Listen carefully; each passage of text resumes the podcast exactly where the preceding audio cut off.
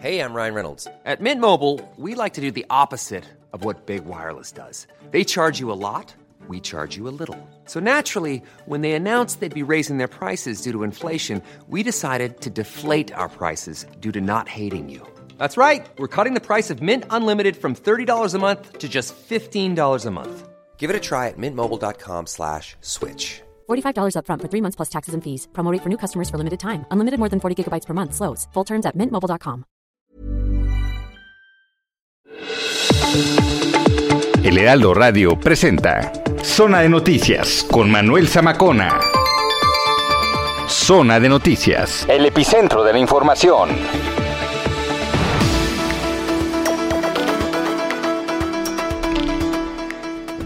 Ya son las 2 de la tarde en punto tiempo del centro de la República Mexicana. Señoras y señores, qué gusto que nos estén acompañando ya en esta tarde calurosa, por cierto, tarde muy calurosa.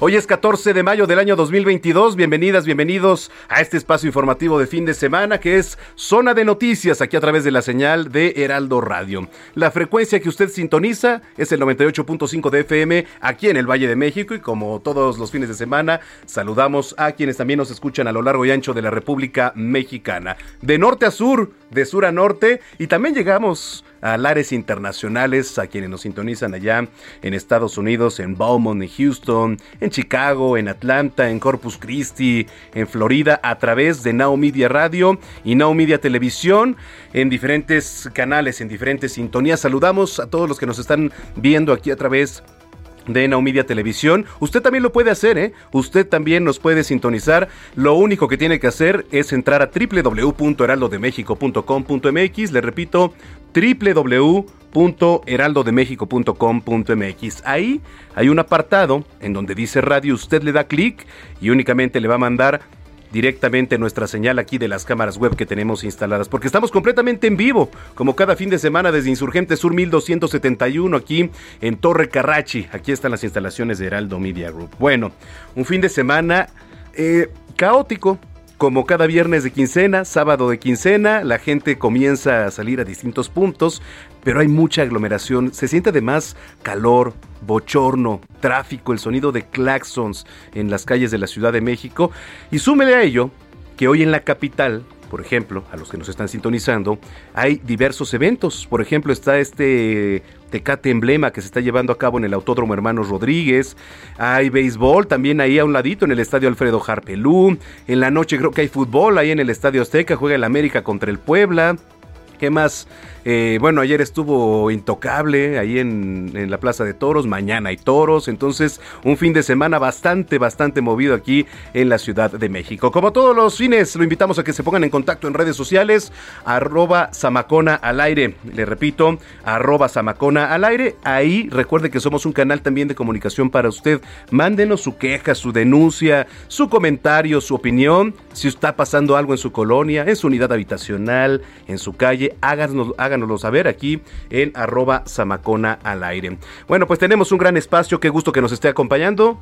Vamos con toda la coyuntura local, nacional, internacional, deportes, cultura, espectáculos, gastronomía aquí, en el lugar correcto, que es Zona de Noticias. Les saluda Manuel Zamacona cuando son las 2 de la tarde, con 3 minutos. Vamos con lo más importante generado hasta el momento.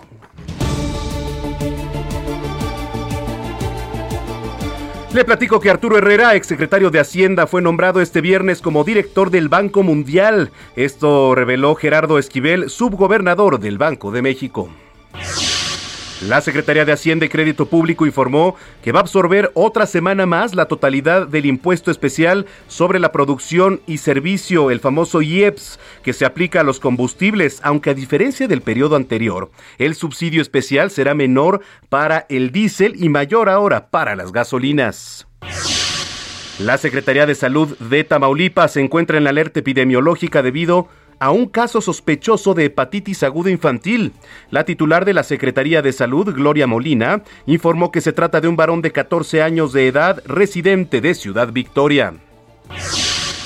Tres directores de la Semarnat presentaron su renuncia, lo anterior en el contexto de presiones ya para avanzar en la manifestación del impacto ambiental en las obras del tren Maya. Imagínense la presión que están sintiendo por parte y sobre todo de la mano del presidente Andrés Manuel López Obrador para que estas obras avancen. Ayer ya se hacía un análisis en diferentes espacios informativos del impacto negativo, del impacto negativo que está causando en todas las áreas naturales por donde va a pasar el tren Maya. La jefa de gobierno de la Ciudad de México, Claudia Sheinbaum, visitó la refinería de Dos Bocas en Tabasco. La mandataria informó que el secretario de gobierno, Martí Batres, se hará cargo por este momento de la capital. El gobierno de la Ciudad de México anunció que va a condonar el pago de predial 2020 y 2021. Se requiere que el inmueble tenga un valor catastral de hasta 2.4 millones de pesos y se pague en su totalidad el predial de 2022.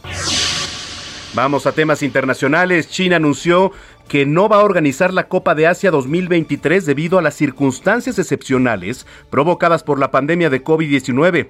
Así lo anunció este sábado la Confederación Asiática. Mientras tanto, Rusia va a suspender hoy el suministro de electricidad a Finlandia en momentos de tensiones entre ambas naciones por el acercamiento de Helsinki a la Organización del Tratado del Atlántico Norte tras la invasión rusa a Ucrania. Oiga, en los deportes, la Liga MX sigue con los partidos de liguilla en los cuartos de final, de vuelta del clausura 2022. Esta liga muy X, ¿o cómo es? M ah, MX, MX, sí. Hoy juega América contra el Puebla a las 6 de la tarde y Pachuca contra el Atlético de San Luis en punto de las 8 de la noche. En las grandes ligas del béisbol hoy se enfrentan los Cardenales de San Luis, los gloriosos, los gloriosos Cardenales de San Luis contra los eh, gigantes, contra los gigantes y bueno, pues vamos a estar muy pendientes. Los Bravos en un gran duelo van contra los Padres de Santiago. Vamos rápidamente hasta el Servicio Meteorológico Nacional. Ahí está nuestro compañero Alex Ramírez, quien nos tiene el reporte. Adelante, Alex. Muy buenas tardes. Muy buenas tardes, Manuel. Saludo con gusto a ti y a toda la gente que nos escucha. Y pues sí, te comento que para hoy tenemos la probabilidad de lluvias y chubascos, acompañados de descargas eléctricas y posible caída de granizo. Esto sería para los estados de Durango, Zacatecas, Jalisco y Michoacán, así como rachas fuertes de viento que van desde los 50 hasta los 60 kilómetros sobre hora en los estados de la Mesa del Norte y el noreste del país. Esto es generado por una línea seca, la cual se extiende sobre el norte del territorio nacional, un canal de baja presión sobre la Sierra Madre Occidental y el paso de la corriente en chorro subtropical. Y además, Manuel, te comento que el ingreso de humedad del Océano Pacífico y Golfo de México, aunado con un canal de baja presión en el sureste mexicano, ocasionarán lluvias y chubascos con descargas eléctricas en Guerrero, Oaxaca y Chiapas, así como lluvias aisladas en Veracruz, Tabasco, Campeche y Quintana Roo.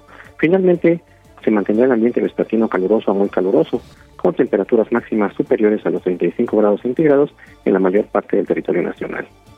Y bueno, para la Ciudad de México se pronostica ambiente cálido por la tarde, cielo medio nublado y sin lluvias durante este día.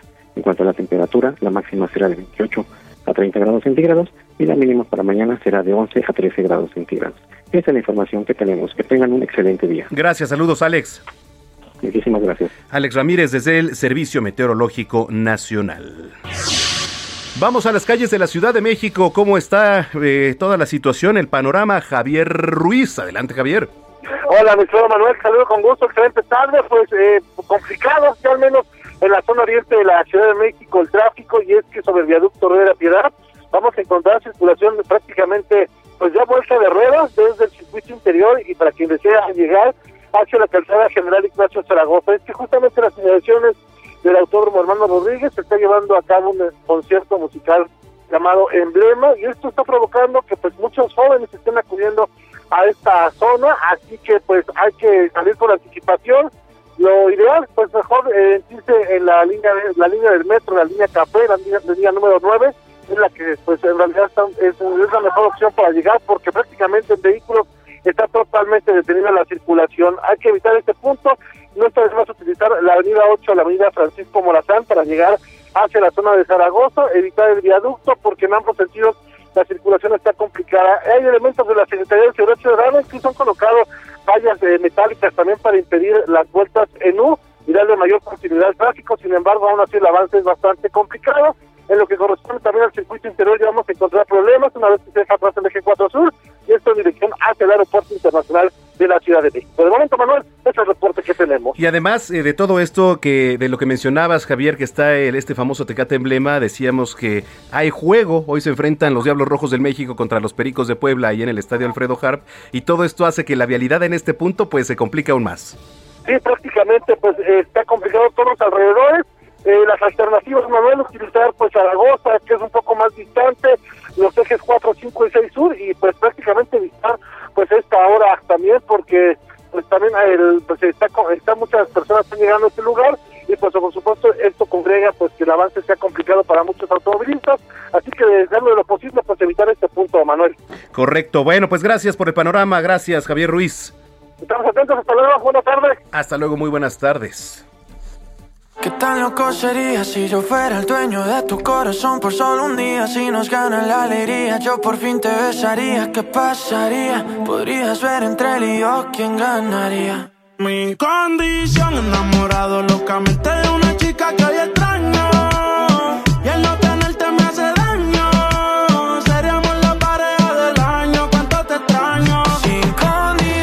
Pues ayer comenzó el Festival Tecate Emblema en el Autódromo Hermanos Rodríguez, donde se presentaron artistas como Dana Paola, que anduvo por aquí hace unos días, ¿eh? También Dana Paola aquí en el Heraldo. Eh, The Backstreet Boys, ándale, también estuvieron The Backstreet Boys, Danny Ocean. Hoy continúan las actividades y se va a estar presentando Sebastián Yatra como uno de los artistas principales. Trépale, papá. No te no hay ni que decirlo. Si la pareja del siglo. Con ella capela me da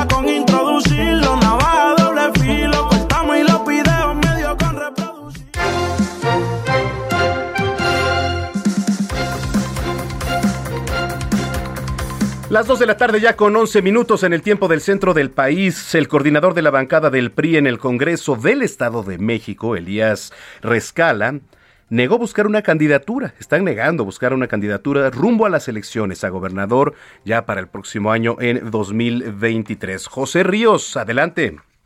¿Qué tal, Manuel? Buenas tardes, te saludo con gusto. Tú escuchar por el Heraldo Radio, pues sí, como bien comentas, a poco más de un año de, que se realicen las elecciones a gobernador en el Estado de México, este, pues bueno, ya están sonando nombres, y ya están sonando tapados, y ya están sonando destapados, y pues bueno, ayer no fue la excepción, pues luego de que el coordinador de la bancada del PRI en el Congreso Estatal, Elías Sala, pues negó buscar su candidatura rumbo estas elecciones y afirmó que continuará con su trabajo de legislador luego de que en las últimas semanas el nombre del diputado sonara como posible aspirante gobernador del PRI, este afirmó que no cuenta con otra aspiración que la de continuar trabajando como diputado local hasta 2024, es decir, cuando culmine su legislatura.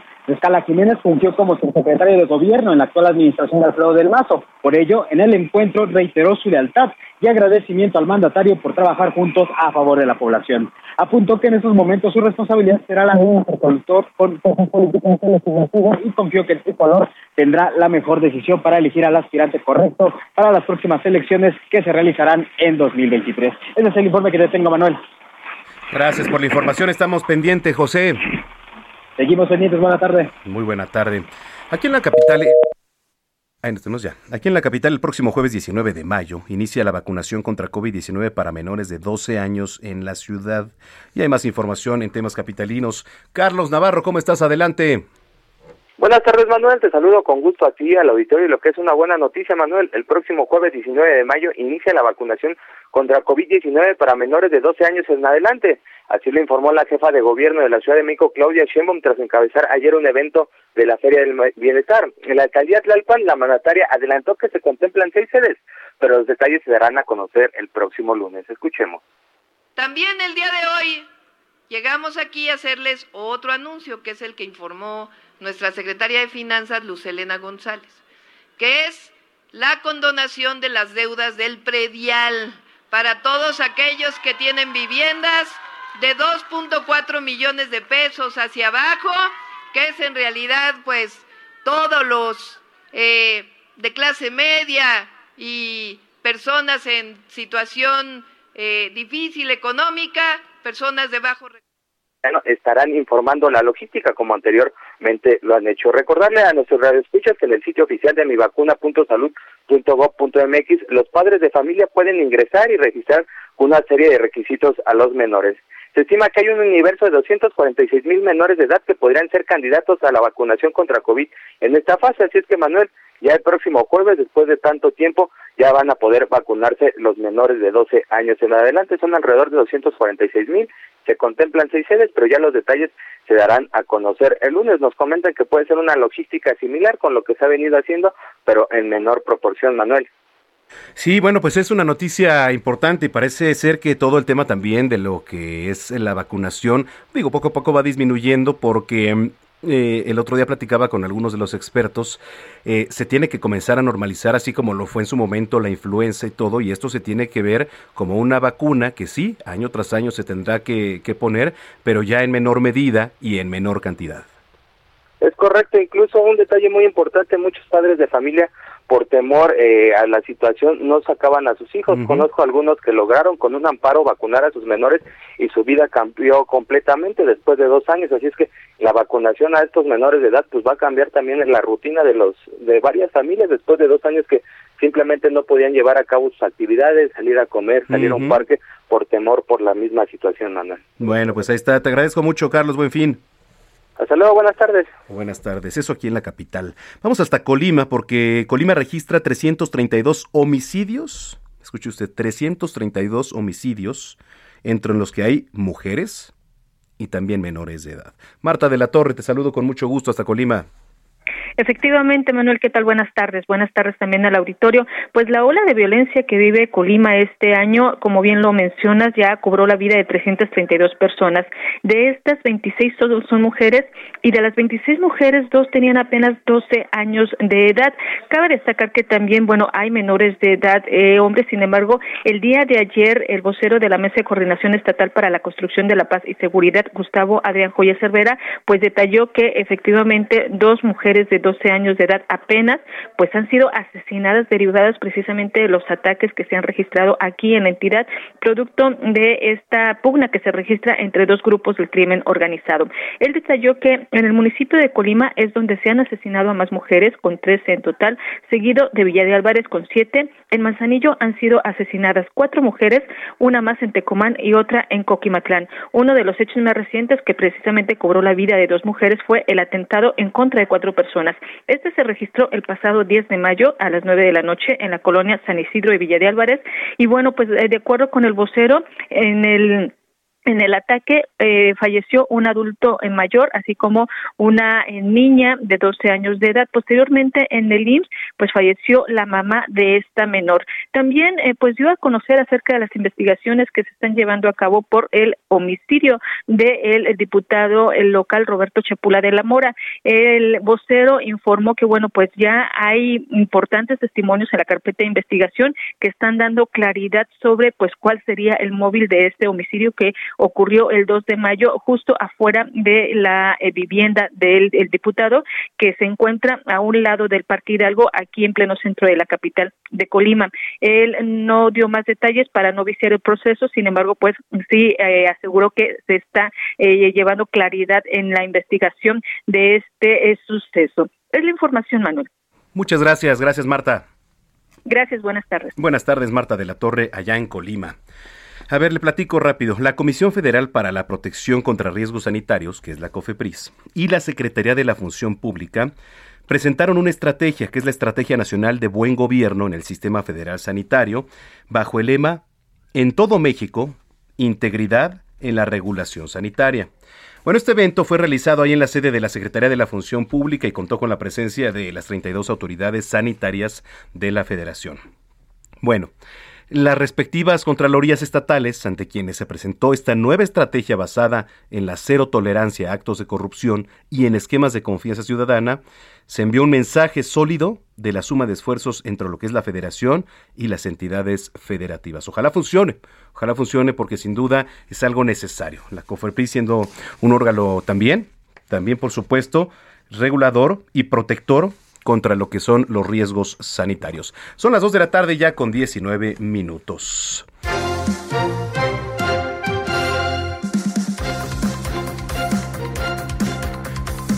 Me causó mucha curiosidad ver eh, en la semana un video que incluso pues estuvo sonando mucho en las redes sociales. De hecho, ahorita le voy a dar retweet, ¿no? Y tiene que ver eh, con un síndico morenista de Gómez Palacio, y en Durango, Omar Castañeda síndico morenista de Gómez Palacio, en Durango. Bueno, pues está acusando a Marina Vitela. Marina Vitela es candidata de Morena a la gubernatura de Durango. Pero fíjese, lo que más causa aquí este, pues curiosidad es que ambos son morenistas. Cuando en Morena, pues de repente lo que en un principio sumaba, pues era el estar protegiéndose unos a otros, ¿no? Bueno, ahí le va. Eh, Omar Castañeda, de Morena, este síndico acusa a, Mariana, a, Marina Vitela de robar, de mentir y traicionar al pueblo de Gómez Palacio. Porque en un video que circuló el fin de semana en las redes del denunciante, o sea, de Omar Castañeda, asegura que durante su gestión simuló pues diversas compras, diversos servicios. Le digo, y esto apenas empieza, ¿eh? Porque así como en Durango, espérese tantito lo que viene. Y entonces Castañeda decidió grabar este video y subirlo a una página de Facebook para confirmar que Marina Vitela pues estaba molesta con él porque él dice, no, pues denuncié que tú, que tu equipo le pagaron a uno de tus amigos más de 6 millones de pesos del dinero de, de los Gómez Palatinos, que así se les llama, para un servicio de Internet pues que fue simulado y que tendría que estar funcionando desde agosto de 2021. Y también el síndico de Gómez Palacio denuncia que no existen pues eh, algunas calderas para albercas, que era el pretexto, ¿no? Estas calderas para las famosas albercas que costaron 5 millones de pesos, imagínese usted. Y también se refiere a una supuesta donación de botes de basura que al final se facturaron al municipio, que por el contrario deberían estar en cada esquina de la avenida Victoria. Bueno, y por tal motivo anunció que todas estas anomalías ya están integradas en una denuncia que se presentó. Y finalmente el síndico, que curiosamente, le platico, es del mismo partido que Marina Vitela, le dice, ustedes no representan el movimiento de transformación, imagínense, entre ellos. Sus prácticas y motivaciones nada tienen que ver con el cambio verdadero. Pensaron que venirse al movimiento de izquierda les daba un paso de impunidad y no es así.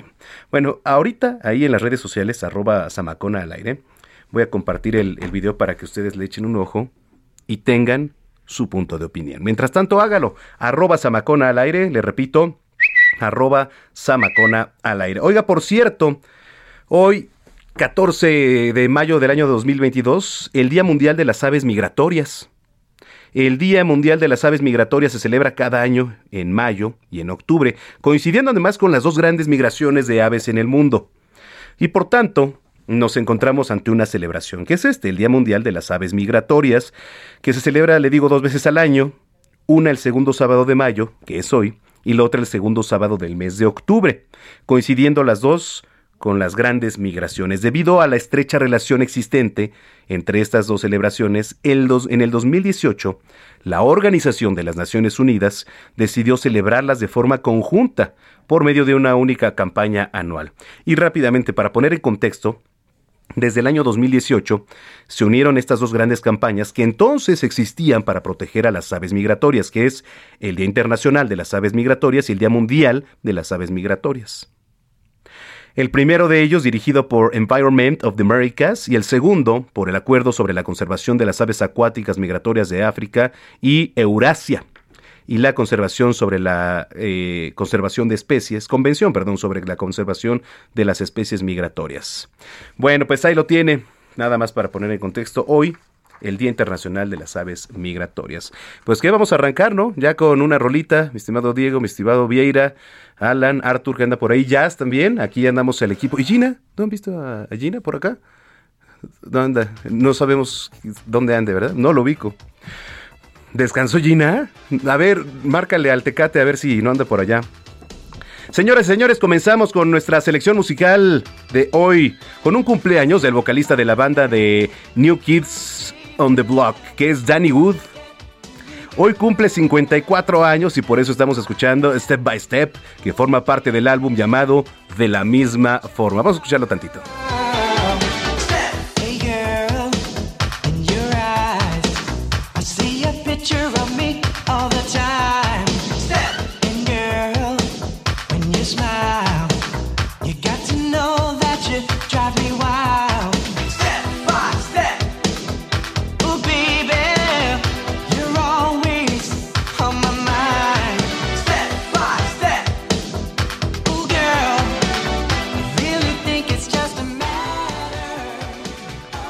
Bueno, pues ahí lo tiene, Step by Step de Danny Wood. Vamos a ir a una pausa, regresando le voy a platicar el fin del mundo. Un asteroide gigante se dirige a la Tierra y el 15 de mayo va a suceder. ¿Usted cree? ¿Usted cree en esto? ¿Será un pronóstico de Evidente? Bueno, regresando le voy a platicar. Tenemos mucho más aquí en Zona de Noticias. Soy Manuel Zamacona. Volvemos.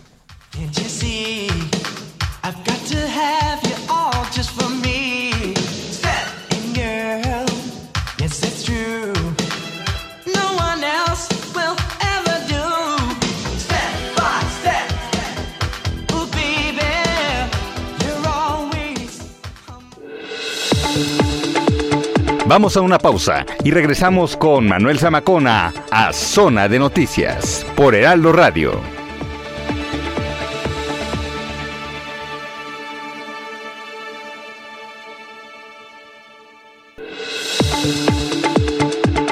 Ya estamos de vuelta. Zona de Noticias con Manuel Zamacona.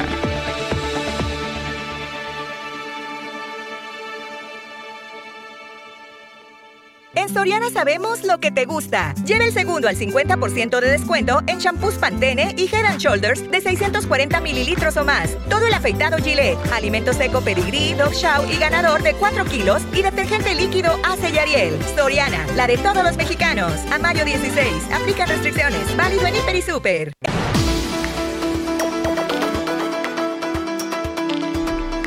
Ya son las 2 de la tarde con 30 minutos en el tiempo del centro del país.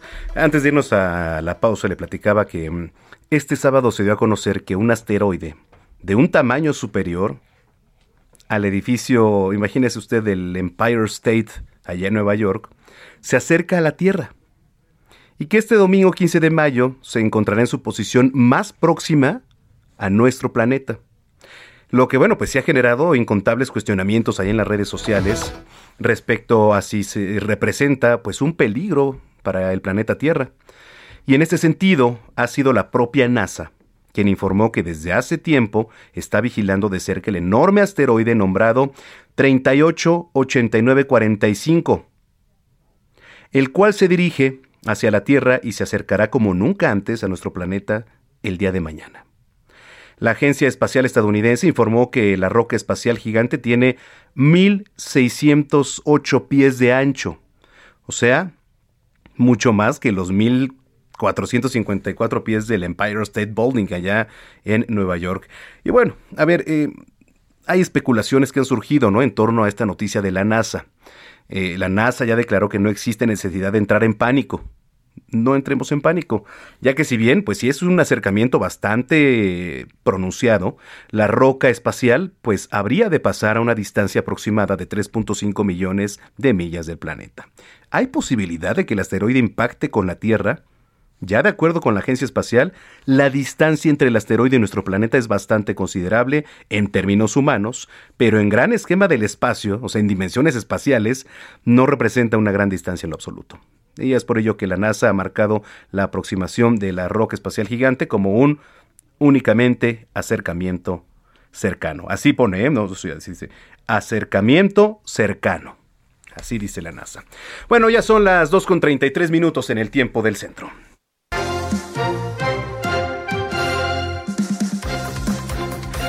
Vaya tema que se dio a conocer en la semana, escuche usted.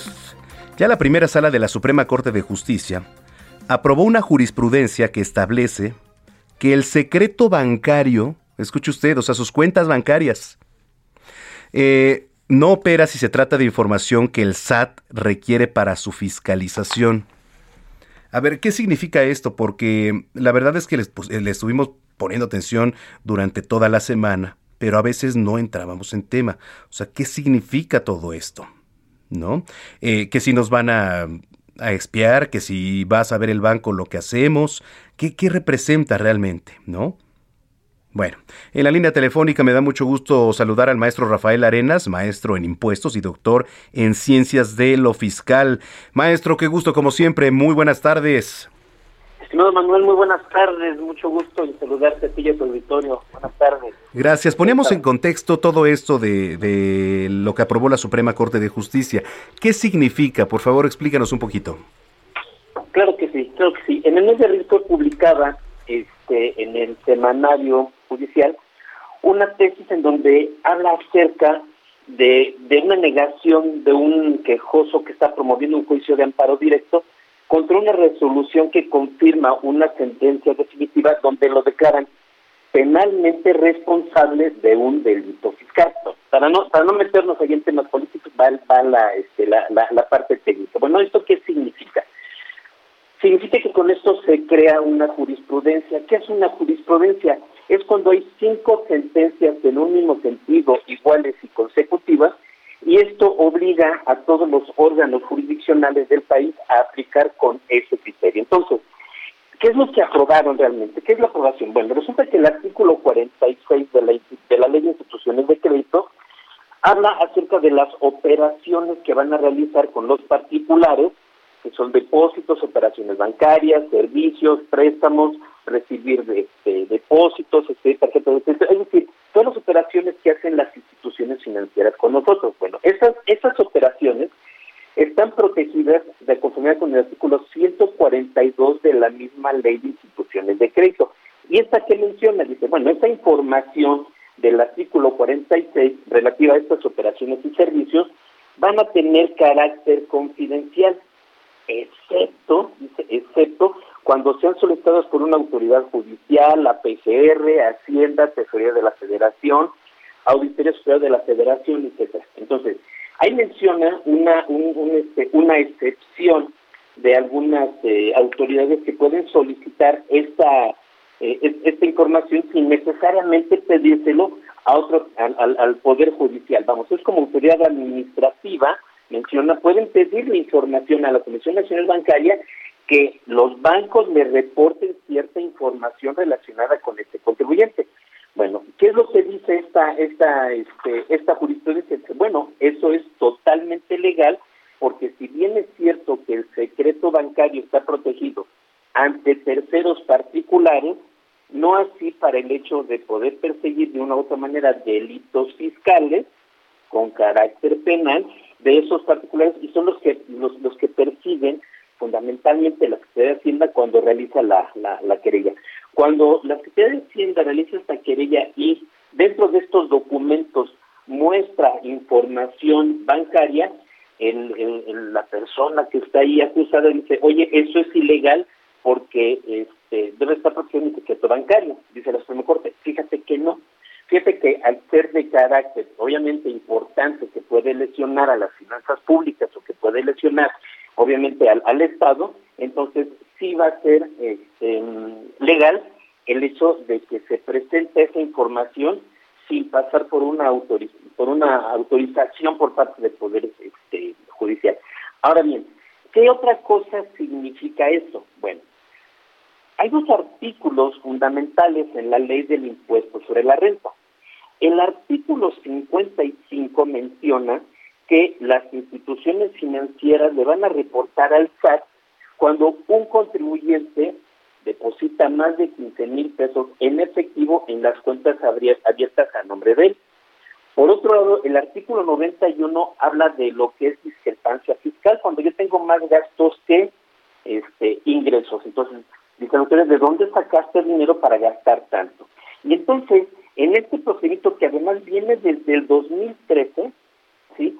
La autoridad fiscalizadora puede utilizar esta información que obra en su poder, que puede ser proporcionada por otra autoridad, en donde va, donde tiene que este, decirle al contribuyente que tiene un problema de discrepancia fiscal y que utilizó estados de cuenta bancarios o información bancaria que pudo haberla obtenido inclusive sin que el mismo contribuyente este, lo sepa, porque así opera discrepancia fiscal el artículo 91. Entonces, esto significa que realmente, este, con independencia de que podamos cuestionar si podemos tener un estado de, de, indefensión, que bueno, a la luz del 91 y 55, hablando de personas físicas, discrepancia fiscal, así opera, lo cierto es que ahora en cualquier tipo de procedimiento fiscal, este, el mismo servicio de administración tributaria puede voltearse y si uno como contribuyente no se lo proporciona a la misma autoridad, él dice, está bien, no te preocupes, no me lo proporciones, me volteo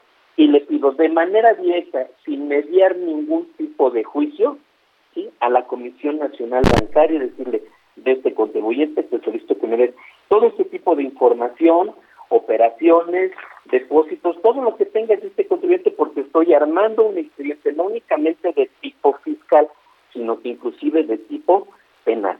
Inclusive el, mismo artículo 142 habla que este que no va a operar esta este secreto bancario cuando se trate de eh, pues, obviamente de operaciones que tengan que ver de carácter eminentemente fiscal. Entonces, sí, es, sí estamos evidentemente ante un tema, este, pues, un, tanto de, este, no de inseguridad jurídica, yo miré de estamos obviamente este, ante una lupa directa de la autoridad en nuestros estados de cuenta bancarios, todos los contribuyentes, ya no eh, cuando esté la autoridad haciendo un acto de fiscalización. Y aquí la preocupación de las personas era si entonces eh, sus cuentas bancarias, sus movimientos, sus transacciones, transferencias, etcétera, pues estaban protegidas. ¿no? Si el SAT eh, le iba a echar un ojo, si está vigilando en todo momento qué es lo que estás haciendo, ¿es así? ¿Podría pasar? Podría pasar, podría pasar en un tema de discrepancia fiscal. El discrepancia fiscal, ¿hacia quiénes va dirigido? Va dirigido a aquellas personas que no se encuentran registrados en el registro de contribuyentes o que no presentan sus declaraciones o que sus declaraciones presentan menores gastos de los realmente observados en, el Estado. Entonces, de primera instancia, en la misma autoridad, al primer elemento que se va es a todo lo que conocemos como el CFD. Todos los CFD que tiene el SAT en su base de datos, si no cuadra esa información, en automático puede aplicar discrepancia fiscal, repito, a espaldas del contribuyente, persona física, y este y pedirle a la este, a los bancos, a las instituciones financieras que le den esa información.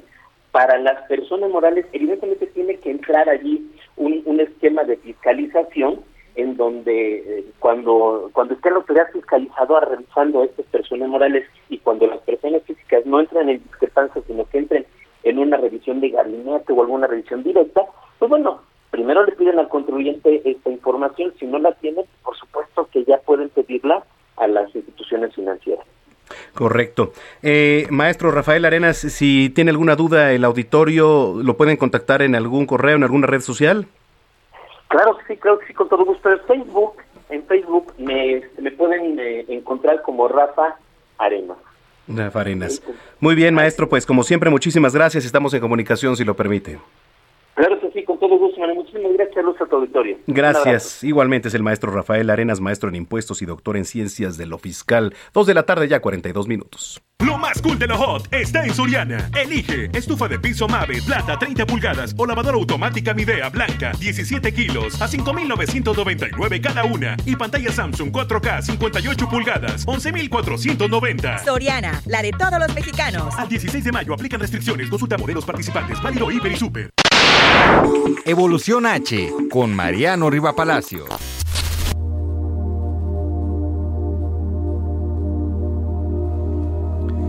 Ya está en la línea telefónica mi querido Mariano Riva Palacio con la sección Evolución H. ¿Cómo estás, Mariano? Querido Manuel, ¿cómo estás? Muy buenas tardes. Hoy no, hoy no pude estar ahí contigo en cabina, estamos haciendo algunas cosas trabajando, pero gracias por la oportunidad de platicar contigo y, y los amigos del Heraldo Radio. Fíjate que esta tarde, Manuel, en Evolución H, voy a compartir datos, voy a compartir cifras que da a conocer el INEGI, cifras recientes del año 2020 sobre embarazos en adolescentes en nuestro país. Y son tres los casos que nos llaman mucho la atención porque son las entidades donde más se presentan. En mayor número está Guadalajara, Jalisco, donde se registraron 14% de nacimientos de madres adolescentes menores de 20 años. Le sigue la Ciudad de México, la capital del país, el porcentaje fue de 10% y en tercer lugar el Estado de México con 9%. Según distintos expertos en salud sexual y reproductiva, Manuel, México está sufriendo este problema en el aumento de casos de embarazos en adolescentes y jóvenes menores de 20 años, pues por la falta de educación sexual y la falta de métodos anticonceptivos, métodos que por supuesto pueden estar al alcance de las personas en edad reproductiva, pero que por distintas circunstancias pues, no los usan. Una de esas circunstancias es la falta de información, lo que precisamente está elevando la posibilidad de mortalidad en el embarazo y que se presenten partos de alto riesgo o abortos. En este sentido, fíjate que le preguntamos al doctor Patricio Sagüenza Smith, él es director médico para TKT México, y nos dice que nuestro compromiso como sociedad es trabajar pues para que nuestros jóvenes tengan acceso a la educación sexual y a la planificación familiar de calidad. El embarazo adolescente, Manuel, amigos del auditorio, pues es considerado por la Organización Mundial de la Salud como un problema de salud pública por las complicaciones que genera al convertirse en embarazos de alto riesgo, representando una de las principales causas de muerte materna. Y según un estudio de la revista Panamericana de la Salud Pública al que tuvo acceso Evolución H, esta problemática, esta problemática social, Manuel, afecta los proyectos de vida de los jóvenes, aumentando la deserción escolar a nivel secundaria y preparatoria. Tú lo sabes, lo has importado en múltiples ocasiones este asunto de la deserción escolar. Nuestro país ocupa los primeros lugares en América Latina en abandono de estudiantes de secundaria y preparatoria, pues bueno, por múltiples razones, ¿estás de acuerdo? Una de estas razones, Manuel, es el asunto de los embarazos en adolescentes.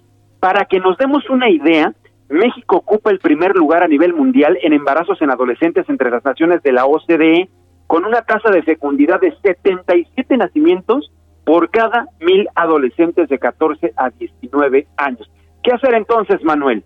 Los próximos 27, 28 y 29 de mayo en Guadalajara, en muchos municipios del Estado de México y, y en la Ciudad de México, especialistas estarán informando a la población y a quien lo requiera para tener acceso a datos en educación sexual, información importante y quien así lo solicite, acceso a métodos anticonceptivos a costos de recuperación. Recordemos que el embarazo adolescente, Manuel, afecta los proyectos de vida de los jóvenes, además de poner en riesgo su vida. Por eso quise traer este tema en tu programa para Evolución H, porque es un asunto no meramente de, de, de educación sexual, de salud pública, es un, es un evento, es una situación, Manuel, que afecta el desarrollo social, cognitivo y educativo de los jóvenes en nuestro país. Y ya ni se diga, Manuel, ya para concluir mi, mi presentación contigo, habrá que ver cuántos más, cuántos casos, cuánto aumentó la cifra con la pandemia.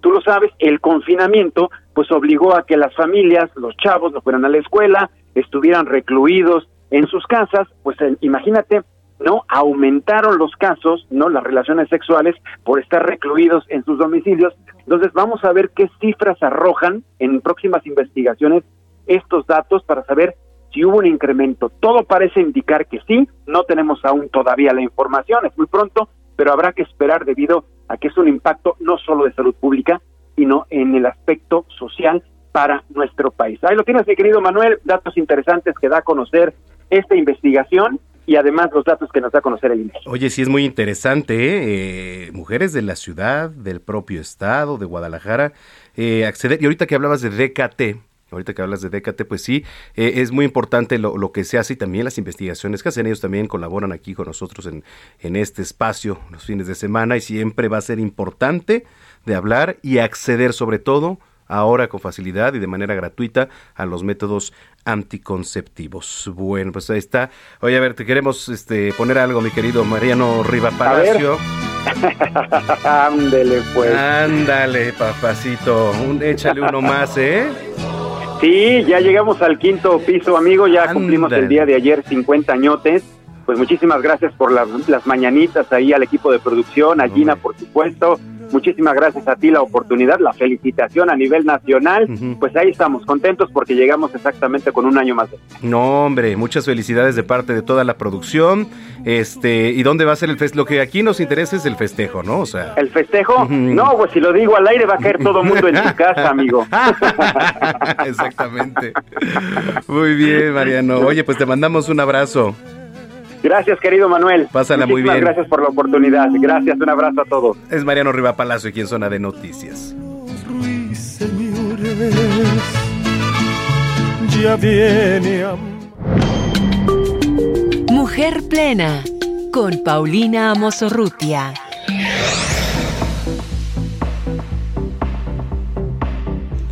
¿Qué tal esa entrada, mi querida Pau? Espectacular. Vámonos. Espectacular. No Eh. esperaba menos de ustedes. Oye, ¿cómo estás? ¿Dónde andas? Ando ronca y enferma, pero siempre aquí presente. Oye, qué gusto. ¿De qué nos vas a hablar? Fíjate que vamos a hablar de toda la brecha de género en temas laborales, que creo que es una quimera, ¿no? A veces hablamos de esto, pero no entendemos la raíz de por qué no hay equilibrio en el trabajo para las mujeres. Perfecto. ¿Y por dónde empezamos? Bueno, primero empezamos porque desgraciadamente en México las mujeres sufren penalización en el mercado laboral, es decir, bajan cinco puntos porcentuales en su participación. Cuando una mujer se vuelve mamá, deja de trabajar. En México pasa y pasa muchísimo. Y además deja tú que deje de trabajar. Es que vamos siendo francos. ya desde que avisas que te embarazaste es muy mala noticia para la empresa. Y no tenemos esta visión familiar, es así. Entonces, eso hace que de ahí tengamos una desventaja, vamos a decir, en la competencia laboral, ¿no? Y luego, aparte, eh, déjame contarte que además de la desventaja de este tipo, es que no hay horarios flexibles para las mujeres. Y tú dirías, ¿por qué tendrían que ser exclusivamente flexibles para las mujeres? Y vamos al segundo punto, que es, es que debiese haber horarios flexibles para las mujeres porque son, en esencia, las que cuidan esencialmente a los hijos. Luego entonces tendríamos que educar al varón para que lo hiciéramos juntos. Pero en principio, hoy en día que las mujeres cuidan a sus hijos, se les podría dar esta flexibilidad. Y mira, ya se trabajó, ya se vio, ya se pensó. Ahora con lo que pasó en la pandemia, Laguara Reynoso, una senadora eh, en, en, la legislación pasada, ya liberaron esta ley de teletrabajo que en muchas oficinas se podría dar, pero no ha bajado a las empresas. Entonces, vamos a pensar en una mujer que trabaja en una oficina y que le dan dos horas de trabajo, digo, perdón, de comida en, en, en una zona eh, donde no puede llegar a su casa, pues ¿para qué quiere de dos a cuatro libres o de dos a cuatro y media? Si le dieran media hora y lo compactara, podría llegar mucho más rápido a casa, ¿no? Entonces, digamos que la brecha no es solo económica, es esta falta de cultura familiar, de ciudades familiarmente sostenibles, de empresas familiarmente sostenibles, que permiten que la mujer se pueda desarrollar, ¿no? Sí, evidentemente. Y, no me des el avión, no me des el avión, dime lo que crees. Eh, no, no, no, justo, justo a eso iba, mi querida Pau, a eso iba. La verdad es que los tiempos de adaptación, el otro día estaba leyendo, eh, bueno, ya tiene rato, la verdad, tiene un par de años, algunos artículos sobre cómo podemos rendir más también. A ver, si, si realmente, por ejemplo, laboramos tanto tiempo, dejamos pasar cuatro días, etcétera, digo, creo que también va un poquito de la mano, ¿no? El tema de la, de la rendición. Absolutamente, es que hacemos, perdón que lo diga así, ya si te llega alguna multa, pues me avisas, pero ahora pompas, ¿no? Ah, así, sí, exacto. Horas nalga, como se les dice. A las nueve, se bajan por el jugote y la fruta, empiezan a las 9.45, entonces si no entendemos que tenemos que trabajar como proyecto o por proyecto o por finalidad específica donde se quiere llegar, porque mira, voy a ser políticamente incorrecta, pero luego las mujeres también nos encajamos. Acaban de sacar una ley en España que si se tienen fuertes dolores menstruales, la mujer puede faltar tres días al mes. Al, tampoco es factible. Mira que a mí me daban unos dolores que me sí. inyectar, pero eso de encajarle tres días al mes a la empresa, es que es ambivalente, como tendrían que entender que por la familia tenemos una sociedad segura, que eso tiene consecuencias en la seguridad en las calles, en la violencia, en, las adicciones, pero por otro lado, dejar de, como mujeres, tener, eh, eh, encajarnos en unas políticas públicas que revientan a cualquier empresa. Esta que te digo, imagínate, si yo faltara tres días al mes, pues es una locura. En el momento en el que no entendamos que hombre y mujer somos corresponsables, y con esto voy al siguiente tema. A ver. ¿Por qué fregados las mujeres salimos a la vida pública y el hombre no entra a la vida privada? Es decir, una mamá que cuida a su hijo es una mamá normal. Una, un hombre que cuida a su hijo es, ay, qué ternura de hombre. ¿no? Una mujer que cocina, sí, sí, es, pues, pues, no esperábamos. Un hombre que cocina es, ay. O sea, no son roles de género, son características de un ser humano adulto responsable. Uh -huh. Entonces, si todos trabajáramos adentro, también todos podríamos trabajar afuera, afuera, de casa. El problema es que, honestamente, de las dos partes estamos agandallando y así nunca va a funcionar, ¿no? Y depende el ámbito en el que nos desarrollemos y en el que laboremos también, ¿no? Por depende ahí las, este, sí, las si facilidades. trabajas en una fábrica, Claro. eres doctor, pues es imposible. Pero creo yo que en la generalidad de la política empresarial de nuestro país, yo soy presidenta de la Comisión de Género, digo, de la Comisión de Mujer de Coparmex, ves cómo, pues sí, las empresas no tienen una política para Sí. la mujer, y yo diría más allá para la mujer, para la familia. Oye. Ahora, dime, dime, dime. Vamos a ir rapidísimo a la pausa y, y- y Perfecto. regresamos a, con- a concluir. ¿Te parece? Me, me encanta, te agradezco. No te nos vayas. Es Paulina Mosurrutia. Vamos a la pausa. Volvemos.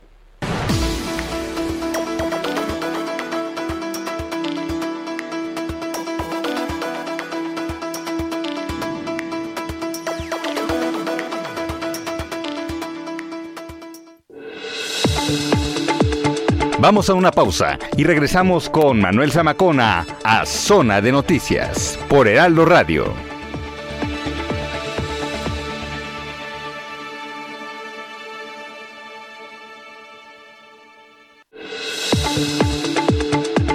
Ya estamos de vuelta. Zona de Noticias con Manuel Zamacona. Spring is my favorite time to start a new workout routine. With the weather warming up, it feels easier to get into the rhythm of things. Whether you have 20 minutes or an hour for a Pilates class or outdoor guided walk, Peloton has everything you need to help you get going. Get a head start on summer and try Peloton risk-free with Peloton Rentals at onepeloton.com slash bike slash rentals.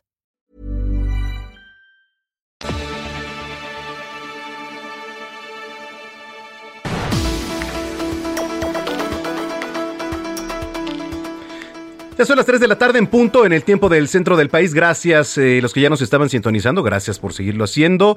Y para los que nos acaban de sintonizar, bienvenida, bienvenido a Zona de Noticias, ya entrando de lleno en esta segunda hora. Ahorita les vamos a recordar las vías de comunicación, pero nos quedamos platicando sobre la brecha laboral.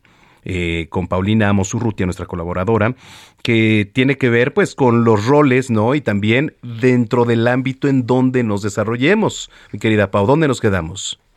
Sí, mira, la brecha laboral la reduciríamos mucho si habláramos exclusivamente del tema económico.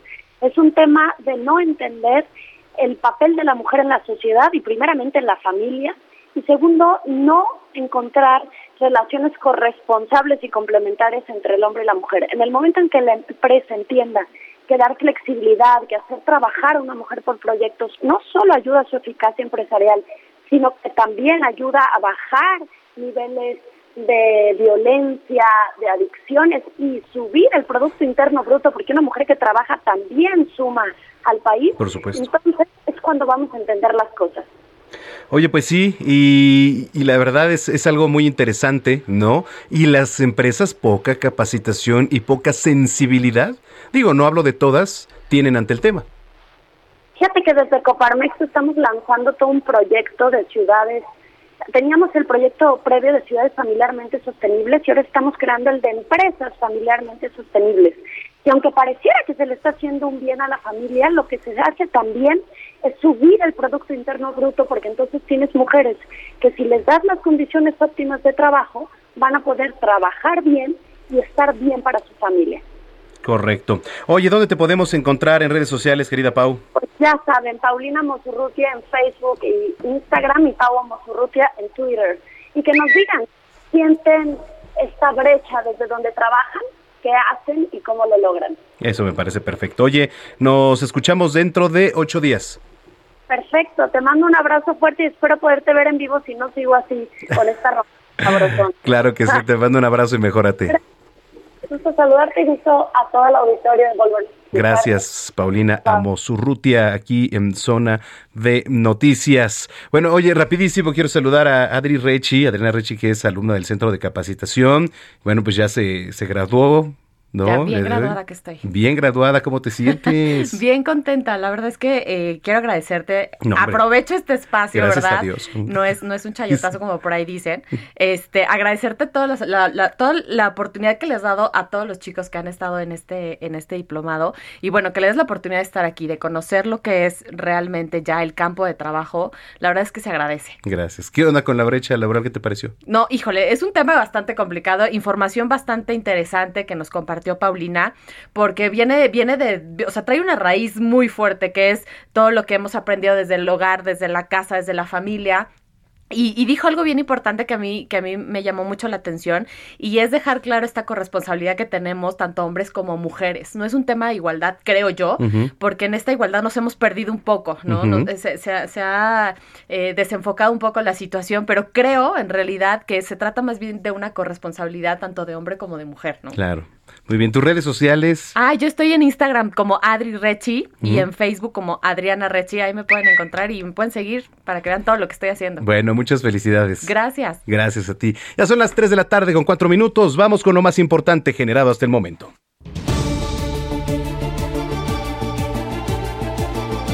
Le platico que el Congreso del Estado de México aprobó por unanimidad reformar el Código Penal Estatal para tipificar como delito o robo ilícito el tema de el... Ahí se escuchó, perdón, regresamos.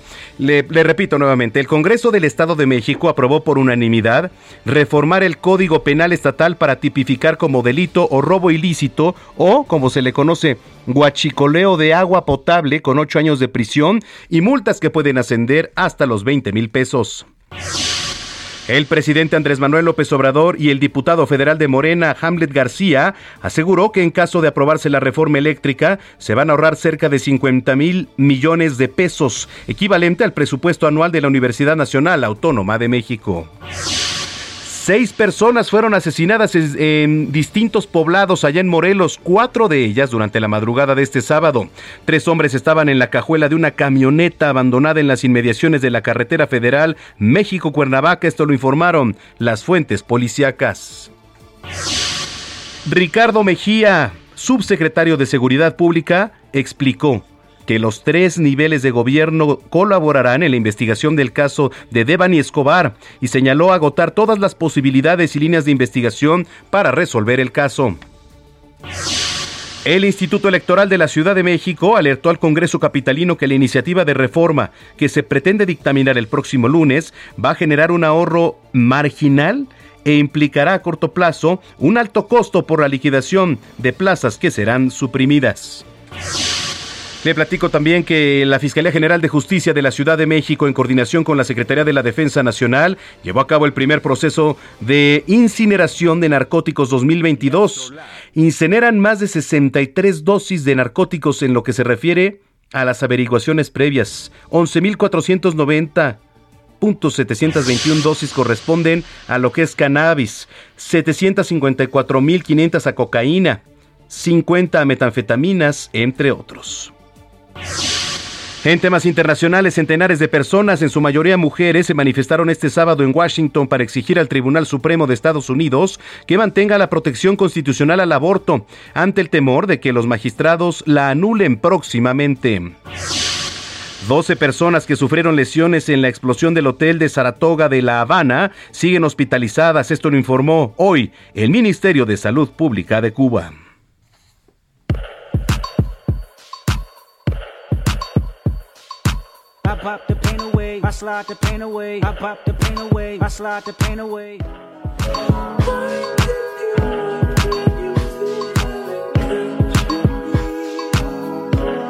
Bueno, tras seis años sin sacar contenido original, el rapero estadounidense Kendrick Lamar lanzó su álbum Mr. Morales. ¿Sí es Mr. Moral o Mr. Morale?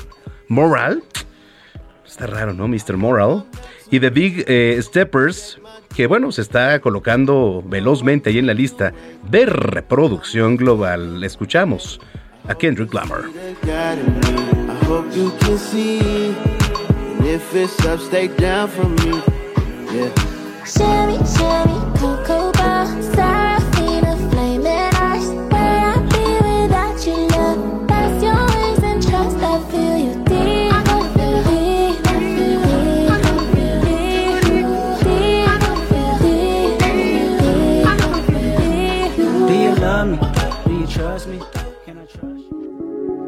GastroLab con Paulina Bascal.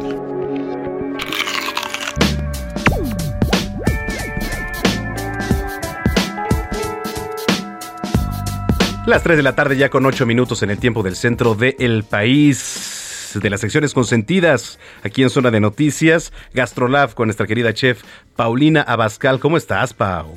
Hola Manuel, ¿cómo estás? Muy bien, qué gusto saludarte como siempre. Igualmente, oye, qué calorón hace el No, día de hoy. qué ¿no? bárbaro, o sea, mira, hay calor, hay tráfico, hay ese sonido a claxon que no te dan ganas de salir de la casa y mejor quedarte a preparar algo.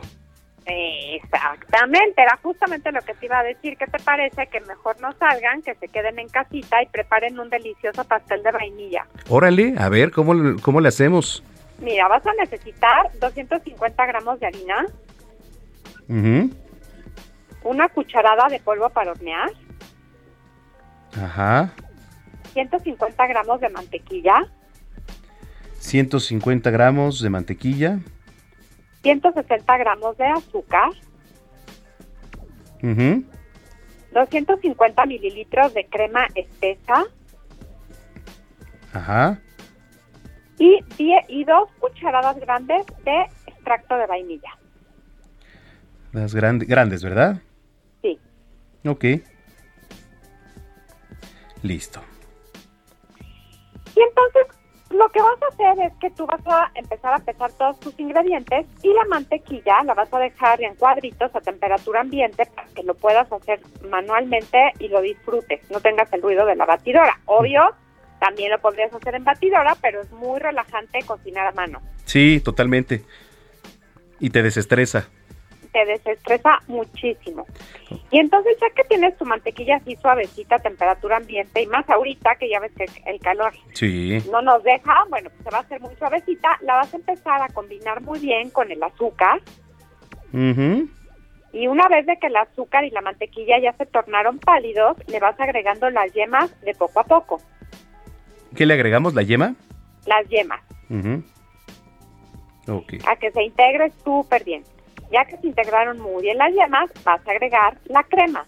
Esta te decía que es crema espesa, me refiero a la crema como ácida, la que utilizas para las tostadas de pollo, los tacos, Ajá. dorados y así, la que venden en el mercado, la que es espesa.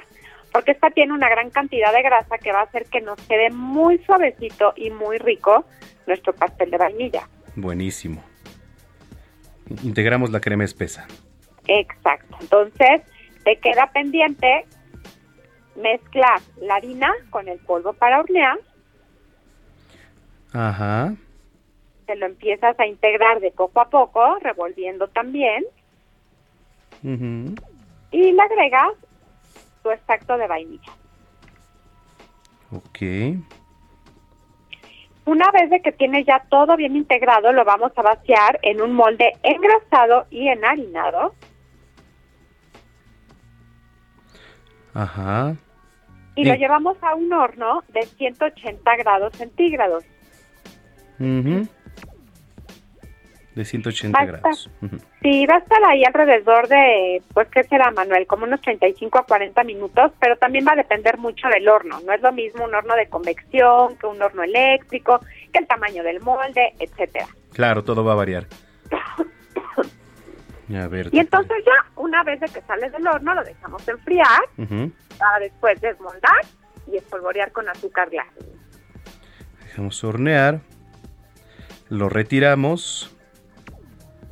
Se lo sacamos. Y lo espolvoreamos. Ok. Exactamente. Lo espolvoreamos con azúcar glass. Órale, qué rico. Ya quedó. Perfecto. Oye, ¿le pondremos arriba algo? ¿Algún adornito? Mira, también le podríamos poner una crema de mantequilla de vainilla. Esa esa receta también está muy sencilla y la van a poder encontrar en mi Instagram, que básicamente es mantequilla con vainilla y azúcar. Ok. También le puedes poner eso o le puedes poner algún tipo de mermelada de frambuesa, de fresas, de frutos rojos, o le puedes poner chocolate, le puedes poner ralladura de limón. O sea, la verdad es que es un pastel, panqué delicioso de vainilla que puedes combinar con lo que tú quieras. Perfecto. Bueno, a ver, pues ahí les va, señoras y señores, este, para los que nos estén escuchando, vamos a hornearlo. Se necesitan 250, 250 gramos de harina, una cucharada eh, de polvo para hornear, 150 gramos de mantequilla, 16 gramos de azúcar, 250 mililitros de crema espesa y dos cucharadas grandes de extracto de vainilla. Bueno, vamos a comenzar eh, dejando la mantequilla ya a temperatura ambiente y vamos a combinar también con el azúcar. Se recomienda hacerlo a mano, digo, usted lo puede hacer como quiera.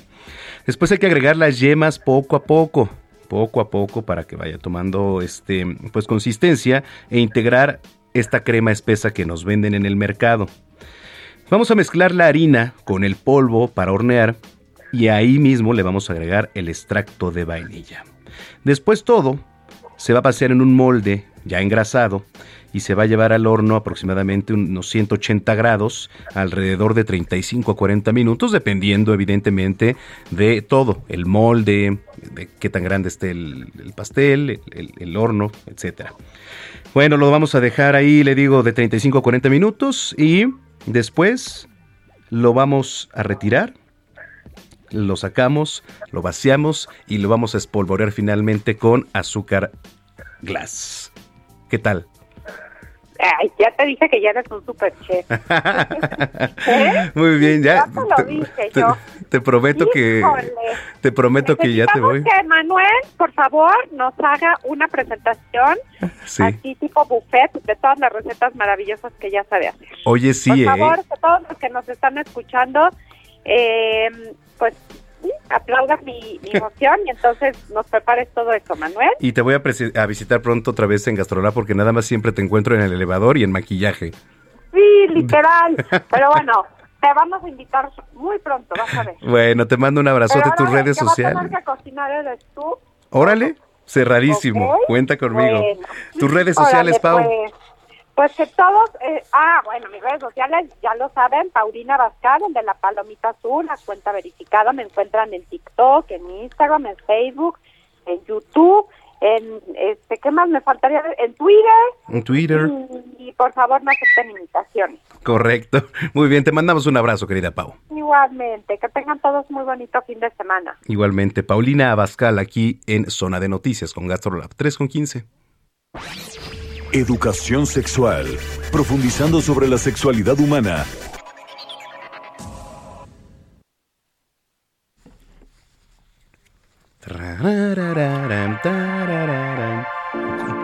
¿Cómo iba la rola? ¿Es esa? Muy bien. ¿Ahora es esa? ¿Ya es otra? Yo pensé que era la de... Muy bien. Ay, perdón, hasta me atraganté. ya se fue, disculpen ustedes. ¿Cómo estás, querida Denise Flores, nuestra sexóloga de cabecera? Hola Manu, buenas tardes, ¿qué tal? Oye, pues aquí con el gusto de saludarte. Oye, qué tema, ¿eh? Qué buen tema, el sexo durante el embarazo.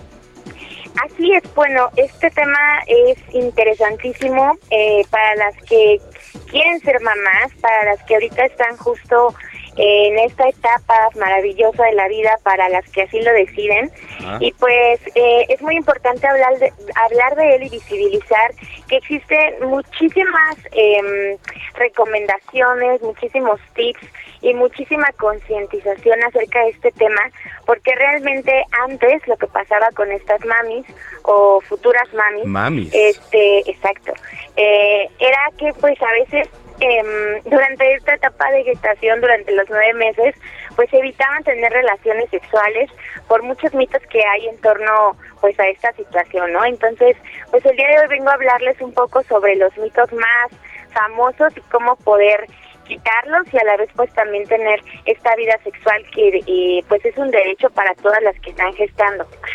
Entonces pues principalmente decirles que eh, la Organización Mundial de la Salud y diversas eh, instituciones ginecológicas afirman que durante el primer trimestre de embarazo, en caso de que se lleve justo un seguimiento bastante bueno y en caso de que ya se haya detectado a lo mejor que este embarazo es de alto riesgo o, o hay amenaza de aborto, perdón, me quedé pensando en qué voy a decir, en caso de que haya amenaza de aborto durante este tiempo, se prohíben las relaciones sexuales justo porque pues existe ya cierto riesgo físico, ajá, pero durante, bueno, en caso de que no sea así durante el primer trimestre, a veces son otros factores por los cuales pues no no hay estas relaciones sexuales, ¿verdad? O incluso el deseo sexual baja justo por la eh, el movimiento hormonal, entonces durante este primer trimestre normalmente no existen estas relaciones sexuales, pero si ya después de este tiempo el especialista que esté tratando a las mamis les dice, todo está muy bien, tu bebé va muy bien, el proceso está todo ok,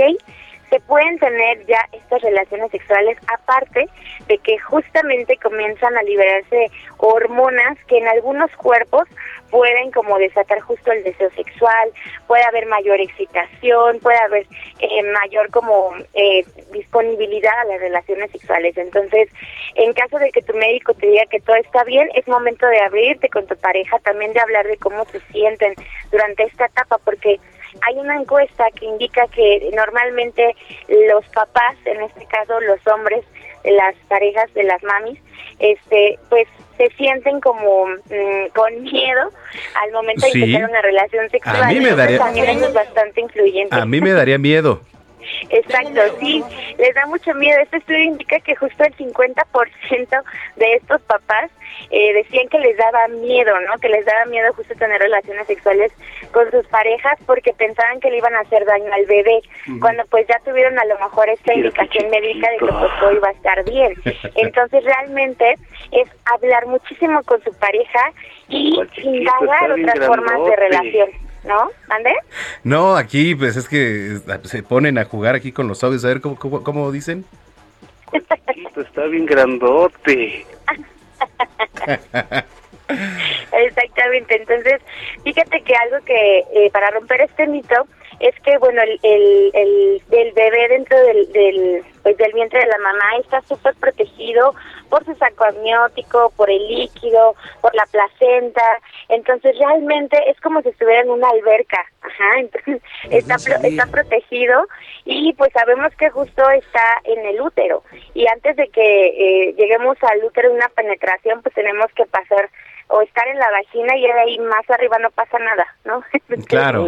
no van a poder lastimar, pues en este caso a su futuro bebé. Y pues nada, hay que hablar muchísimo con sus parejas en este sentido y probar otras formas de contacto, ajá, que no solo sea con la penetración, ¿no? Oye, además, eh, bueno, digo, variando, pues este, es también, quizá resulta un poquito incómodo para la mujer, pues este, gozar pleno por, por las posiciones, ¿no? A lo mejor en que se puede poner por, por tener ya un poquito más de meses de gestación. Ajá, fíjate que sí, o sea, durante el primer trimestre y todavía eh, a, a mediados del segundo, eh, pues se pueden hacer unas posiciones bastante eh, divertidas, bastante placenteras, pero ya cuando justo pues el vientre va creciendo, ya no es tan posible hacer algunas, ¿verdad? Entonces, este, ahí lo que se recomienda, pues sí es buscar alguna posición en la que la la mamá, ¿no? Eh, se sienta cómoda y también el papá. Y quizá pues cuando ya estés en un embarazo, pues avanzado, este, modificar estas formas de contacto, mm. porque ya incluso es imposible a lo mejor tener un misionero, o a lo mejor tener un perrito, ¿no? Porque diga No, mejor un bebé, mejor un bebé. Exactamente. Sí, sí, sí, claro. Este, Pero bueno, ¿cómo ves, Manu? No, pues sí, totalmente de acuerdo porque es importante saber todo eso. Y sobre todo el, la cultura que tenemos, ¿no? Para, para el hombre, esa temerosidad, ¿no? El, temer poder lastimar a tu pareja y al bebé, sobre todo. Exactamente, pero te digo, no pasa nada, realmente también eh, como parte pues de, de este proceso, los papás se recomienda que acudan justo con el ginecólogo o el médico tratante del embarazo para que pues también se sientan seguros de que no van a lastimar al, al bebé, ¿verdad? La criatura. Pues no sabía. Sí, claro. Entonces sí necesitan justo también tener este acompañamiento y lo que también siempre les decimos pues no solamente concentrarse en la penetración, a lo mejor volver a caricias, a besos, a, a lo mejor a algunas eh, personas les gusta el sexo oral en el embarazo, pero también ya no es suficientemente cómodo. Exacto. Y también eh, saber y entender que las personas pues funcionamos con hormonas, en este caso los cuerpos femeninos embarazados pues tienen muchísimos cambios hormonales y habrá veces que también tengan o no deseo sexual las mamás. Ajá. Si no pasa que que, perdón, si pasa que no tienen deseo, es completamente normal justo por este movimiento hormonal. Pero sí, sí, pues agárrense, porque normalmente las, las embarazadas en el segundo trimestre andan con todo. Entonces ahora sí que no las pueden ni tocar tantito o besar tantito porque ya están así con el deseo a tope. Entonces también el embarazo es una buena etapa para poder acercarse, ándale, están súper hot. Entonces, es, es una buena etapa para poder tener esta interacción con la pareja y que también, bueno, no va a ser igual, ¿verdad? Que como antes. Necesitamos en esta etapa reforzar la relación para que también después del embarazo, que sucede así, regrese esta relación sexual, regrese este deseo, porque también se ve modificado. Entonces, es otra cosa cuando ya nace la criatura, cuando ya se vuelven papás, cambia la dinámica, no duermen, etcétera, ¿no? Ya sabemos lo que pasa cuando hay un embarazo. Entonces, empezar a replantearse estas relaciones sexuales ahora y también ser conscientes de que seguramente van a modificar después, pero bueno, yo creo que todo es eh, tiene que ver con la comunicación y en este caso también estar muy informados, con su médico o médica tratante. Bueno, tus redes sociales, por favor, ¿dónde podemos seguirlos? En Décate México, en Facebook, Twitter e Instagram, o con Dones Prudence también. Y recordarles que en este mes de mayo, eh, pues también las que ahorita ya son mamás pueden tener acceso al método anticonceptivo con nuestras jornadas de médicos elite. Pueden escribirnos un WhatsApp al 55 50 68 96 73. Hay un método anticonceptivo también para las que ya son mamás y que por un momento no quieren tener un embarazo, ¿no? Hasta después sí pueden ser candidatas al método anticonceptivo con Decate. Muy bien, gracias, un abrazo, Denise. Muchas gracias, Manu, cuídense todos y todas, les mando muchos besos. Vamos a una pausa y regresamos con Manuel Zamacona a Zona de Noticias por Heraldo Radio.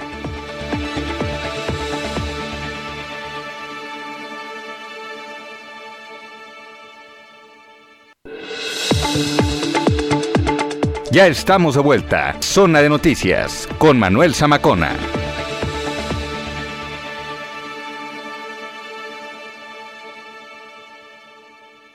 Lo más cool de lo hot está en Soriana. Pantalla BIOS Smart TV 32 pulgadas a 3.990 y pantalla Sharp Smart TV 70 pulgadas 4K UHD a 15.990 pesos. Soriana, la de todos los mexicanos. Al 16 de mayo, aplica restricciones. Válido Hiper y Super.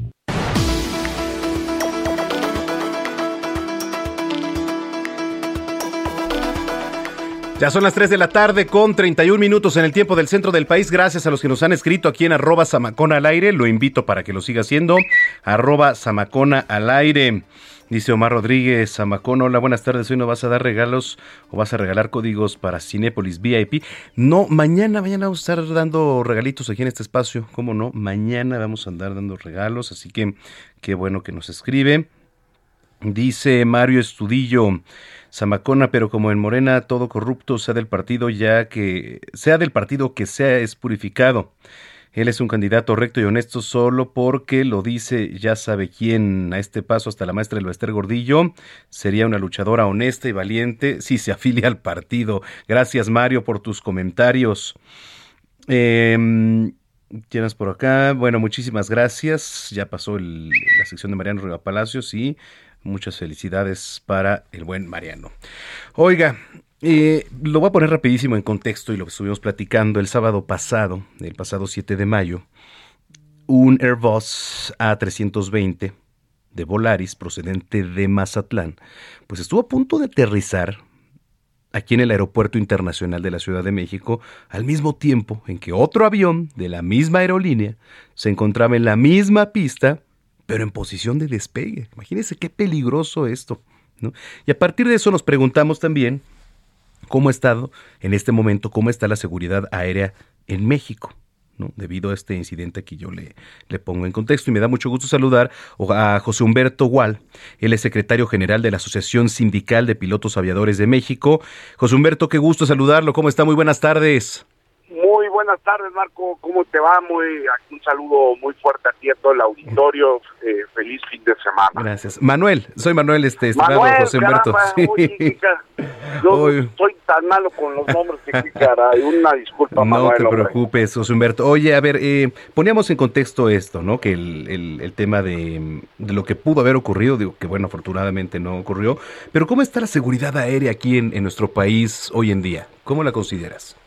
Mira, eh, lo que pasó el, el, sábado pasado atiende a un error de factor humano, un error humano, eh, que hay que analizarlo con detenimiento. Eh, criticar por criticar no, no, no nos arrojaría nada. A lo que me refiero con esto es que esta investigación que va a tardar, yo le estimo unos dos o tres meses.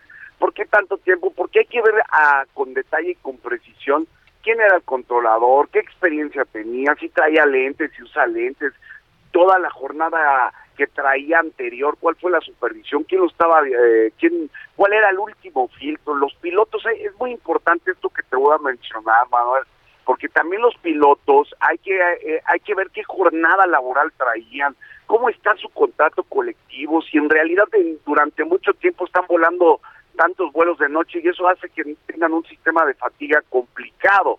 ahí hay que atenderlo de manera muy puntual y por eso se va a tardar tanto la investigación.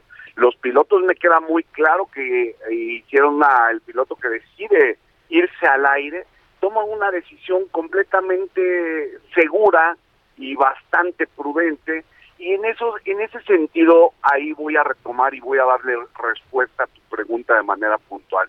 La seguridad en, en, en, el, en el país es buena, es muy buena en el espacio aéreo. ¿Por qué? Porque los últimos filtros, los últimos filtros de la seguridad siempre son las tripulaciones, los pilotos, y como tú lo habrás visto, tenemos pilotos en México muy bien entrenados. Sí, totalmente de acuerdo. Se hablaba también de saturación ya desde hace algunos años aquí en el actual Aeropuerto Internacional de la Ciudad de México. ¿Cómo, cómo lo ve, José Humberto? Mira, efectivamente nosotros desde ASPA de México, desde el Sindicato de Pilotos Aviadores, lo hemos señalado por más de 20 años que el problema de saturación era evidente, eso, eso es innegable, eso es completamente innegable. Ok, y ahora esto derivó también en la creación de lo que iba a ser el aeropuerto de Texcoco y ahora es eh, el actual Aeropuerto Internacional Felipe Ángeles. La operación desde su perspectiva, ¿cómo va a estar en el Aeropuerto Internacional Felipe Ángeles? ¿Cómo ve el panorama? Mira, eh, desde que pasó, desde que llegó la, la carta, o se, se, manifestó la carta de esta que manda la Federación de Pilotos Aviadores, la Federación Internacional de Pilotos Aviadores, que déjame decirte con gran orgullo, que de la cual ASPA de México, el Sindicato de Pilotos Aviadores, ocupa una de las mesas de los sillas ejecutivas más altas y de las cuales formamos parte, y casualmente formamos parte de esa, de la vicepresidencia ejecutiva del, del espacio aéreo. Nosotros hemos manifestado, y lo tengo que decir con sin matiz político, sin nada, que el diseño de la estructura del espacio aéreo como estaban manifestando la como está diseñada para la, la, zona metropolitana de aeropuertos, todavía le falta, todavía completamente le falta y es evidente por qué. Porque todavía no están en operación los otros dos aeropuertos, que es Toluca, no hay ni una operación eh, comercial todavía, el aeropuerto Felipe Ángeles tiene seis o siete al día. En cuanto se vaya incrementando, va a haber que hacerle más este, modificaciones. En cuanto modificaciones pequeñas y eso es normal en todos los espacios aéreos del mundo. Modificaciones digamos de, en esta altitud patrones de espera eh, velocidades vectoreo radar. Y eso es una situación normal. Eso atiende México ha estado atrasado en aviación. Estas llegadas que se están desarrollando ahorita en el prácticamente en la zona metropolitana, son llegadas que México debió de haber transitado desde hace 15 años. Y a lo que refiero, y estamos en un problema de una aviación cíclica que siempre está reaccionando ante cualquier circunstancia de manera eh, desfavorable. ¿A qué me refiero? Que necesitamos una política aeronáutica de Estado de manera contundente. Si no lo hacemos, ahorita estamos degradados a categoría 2 y, y le queremos echar la culpa a la administración actual y esa es una falsedad. Esto ha sido cíclico, viene de la administración de Felipe Calderón en años anteriores y la aviación no tiene matices políticos, la aviación y la seguridad debe de ser vistas de un, desde una caja de cristal de manera transparente. ¿Qué es lo primero que se necesitaría hacer para, para regular todo esto? Lo primero que se necesita hacer, eh, ya se empezaron a hacer las cosas, salió Víctor de, del área de CENEAM, eh, debe de, debemos de reconstruir en tres, en tres ejes. Primero, llamar de nuevo a NABLU para hacer la reconstrucción, eh, la nueva base de datos de la salida y de llegada que están en el Valle de México, atender las juntas de fraseología que hemos tenido y que y nutrir a la Agencia Federal de Aviación Civil de información de data certera en todo tiempo y de manera expedita a través de la dirección de control, que también fue un hallazgo que se encontró. Correcto. Bueno, pues eh, qué interesante todo lo que nos platica José Humberto. Si lo permite, podríamos estar en comunicación para darle seguimiento al tema. Con todo gusto, Manuel, y no se nos olvide, política aeronáutica de Estado. Eso es lo que la aviación requiere. Si no, vamos a estar de manera eh, eh en 10 años vamos a estar hablando del mismo tema y eso no es lo correcto. Bueno, pues vamos a estar muy pendientes. Eh, le agradezco mucho. Gracias, José Humberto. Hasta luego, que te vaya muy bien, a tus órdenes. Gracias, es José Humberto Gual Chávez, secretario general de la Asociación Sindical de Pilotos Aviadores de México. Tres de la tarde, 40 minutos. En Soriana sabemos lo que te gusta. Leche Valley Foods de un litro a solo 18.90. Y lleva el segundo al 50% en todos los tocinos y chorizos empaquetados Food o Kir. Quesos crema craft de 190 gramos y margarina primavera con o sin sal de 190 gramos. Soriana, la de todos los mexicanos. A mayo 16, aplican restricciones. Válido en Hiper y Super.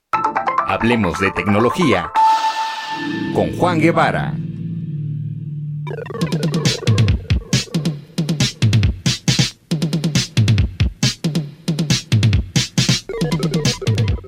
Nos enlazamos hasta la ciudad espacial con Juan Guevara. Mi querido Juan Guevara, ¿cómo estás? Bendecido, mi queridísimo Manolo Zamacona. ¿Cómo estás tú? ¿Cómo está nuestra audiencia en México? ¿Cómo está nuestro equipo? Bien, hablando de tecnología, como siempre. ¿Qué nos traes, oye? Oye, a ver, yo creo que este tema es un tema que tiene que actualizar seguido, que es cómo puedes ganar o incrementar tu número de seguidores en redes. Y esto es algo que eh, para la gente eh, es importante porque pues todo el mundo quiere volverse famoso en redes sociales, todo el mundo quiere volverse viral. Sin embargo, hay secretos probados que hacen que tus seguidores sean seguidores de calidad. Eh, cuando Twitter empezaba, ¿sí?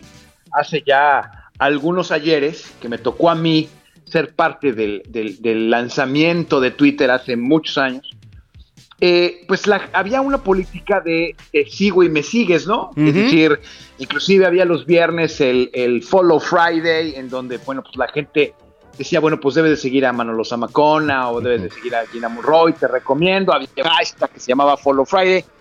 Eh, ahora las redes sociales las maneja una computadora ahora las redes sociales deciden de manera automática quién ve tu contenido y qué no. Y acuérdense que las computadoras son entes tontos, no tienen inteligencia. Parece que son inteligentes, pero es una simulación de inteligencia y hay que saber jugar las reglas del algoritmo para poder determinar cómo hacer tu contenido más visible a todos tus seguidores. Entonces, eh, ahí les va, súbanle a su radio para que eh, pongan atención de lo que les voy a decir. Y no se preocupen porque este, este la copia este segmento estará en redes sociales, Juan Guevara TV, eh, que siempre te tagueo, mi querido Samacona, para que la gente, si va manejando y quiere volverlo a escuchar, lo pueda escuchar. Fíjense muy bien. Esto aplica para todas las redes sociales, no importa la que tengan. Ahora, ¿qué red social es ¿Cuáles son las redes sociales más activas en este momento? Bueno, hay dos, Instagram, y TikTok. Sí, son las dos redes sociales que llevan el liderazgo en este momento de lo que se llama el enganchamiento, el engagement de la gente. La primera regla es publiquen seguido.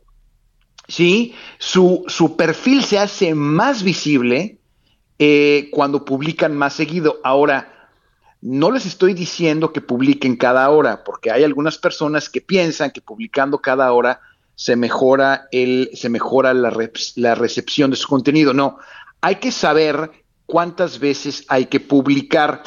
Eh, la regla de oro más o menos es entre tres y cinco veces al día. Es lo que se debe de publicar tanto en TikTok como en Instagram, eh, obviamente en Twitter, como para que la gente haga más, o el algoritmo haga más visible su contenido. Segundo, otra cosa muy importante es saber que no es sobre ustedes, sino sobre el contenido. El contenido es rey. A menos que sean ustedes una luminaria, eh, alguna gente súper famosa, que no sé, que sea, no sé, eh, ya sabes, alguna de tus novias que te gustan, Samacona, no sé, Michelle Pfeiffer, este, ya sabes, ¿no? O sea, a menos que sean una celebridad, así que lo que digas me gusta, la gente común y silvestre, por lo menos como yo, pues no, les vale absolutamente un cacahuate eh, selfies o les vale absolutamente gorro eh, mi vida. Lo que le importa a la gente es el contenido que uno publica. Entonces es importante saber que las redes sociales deben de ser o deben de aportar un contenido de valor que no sea específicamente sobre ustedes, sino sobre un contenido que ustedes entiendan bien. Deben de generar valor. Hay, que proponerse que su contenido haga a las personas que lo ven mejores, que les dejen algo. Otra cosa importante es mezclen videos con fotografías. Eh, es importante mezclar videos con fotografías yendo de un lado para otro si ustedes quieren, para que la gente pueda o el algoritmo le interese más subir su contenido en, o lo muestre a más personas. Hay que utilizar los hashtags. Los hashtags son, para la gente que no sepa, son el texto que ponemos después del signo de gato. Y eso le sirve a la computadora o a las redes sociales para indexar su contenido. Es decir, cuando ustedes ponen, eh, por ejemplo, hashtag zona de noticias, pues a lo mejor ustedes pueden ver todos todas las publicaciones que tienen que ver con este programa. Es una forma de indexar, de clasificar el contenido que ustedes publican.